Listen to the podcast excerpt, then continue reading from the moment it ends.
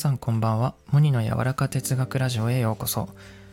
はい、えー、最近ですね、またちょっと気づいたことを、えー、お話ししようと思います。最近まあずっとまた本とかいろいろ読んだりしてるんですけど、結局その、なんだろうな、大事なことって、まあ、本の内容を言われた通りやるというか、その本の内容が、まあ、素晴らしい内容だったとしても、自分の結局直感がやっぱ大切だよねと思って、その、選択肢が増えるんですよ。本を読んで知識が増えるっていうことは、選択肢が増えて、その上で、えー、私はどうしたいのかみたいな。結局、実行するのは私なので、そこでなんか知識が増えたからといってうーん自分の直感ががやりたいなとかよしみたいな状態にならないと、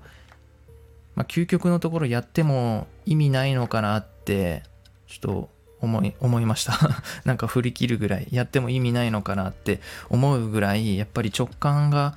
大切だと思っていてうん結局その心が乗らないとうん頭で分かってても心が乗ってない時ってなんか不思議とうまくいかないんですよね僕も。だけどそのこれにどういう意味があるんだろうかみたいなうん時でもやっぱり心のねなんか思うような働く方に動いていったらうーんなんだろうな。全然そのこととは関係ない記事を読むことになって内容を読むことになってあそこからなんか掲示がもらえるみたいなヒントがもらえるみたいな。やっぱそっちの方向で合ってたんだな みたいな。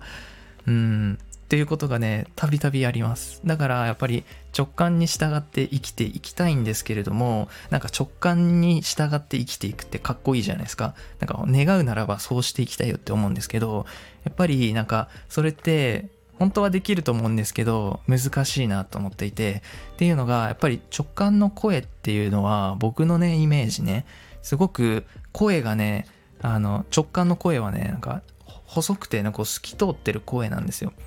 だけど自分にこう嘘をついたり偽りの自分をこう繕ってしまうとこの頭の中にこうノイズが走ってしまってそういう透き通ったね直感の声っていうのが聞こえなくなるんですよ。よく聞こえないという。だから、この、なんだろうな、自分らしくないことをやってしまうっていうのは、すごいちょっと考えた方がいいなって。直感に従っていきたいって言うんだったら、やっぱり自分に嘘をつかない本音の状態で生きていくことが大切だし、本音の状態で生きていくことを選んでいけば、やっぱり直感の声っていうのは、より聞こえるようになると思うし、その自分の願う直感に従って生きていくっていうのができていくんだろうなってなんか思いました。だから、本当自分の心地のいい方を選ぶ。ま、人間ってこの霊界とこの地上の媒介、媒体みたいな言われるんで、その中間の生命体みたいな、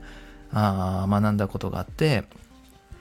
だからなんか本当に直感と行動、このなんか連続だな、みたいな 思って、やっぱその先ってやっぱりなんかミラクルというか、ワクワクするよねって、なんか僕は思うし、それはなんか周りの人と違う行動するかもしれない。周りの人と違う意見を言うかもしれない。けどそこの恐怖に屈服してはいけないし、なんかそれが強さだと思う。うん、勇気だと僕は思いました。ということで、えー、直感に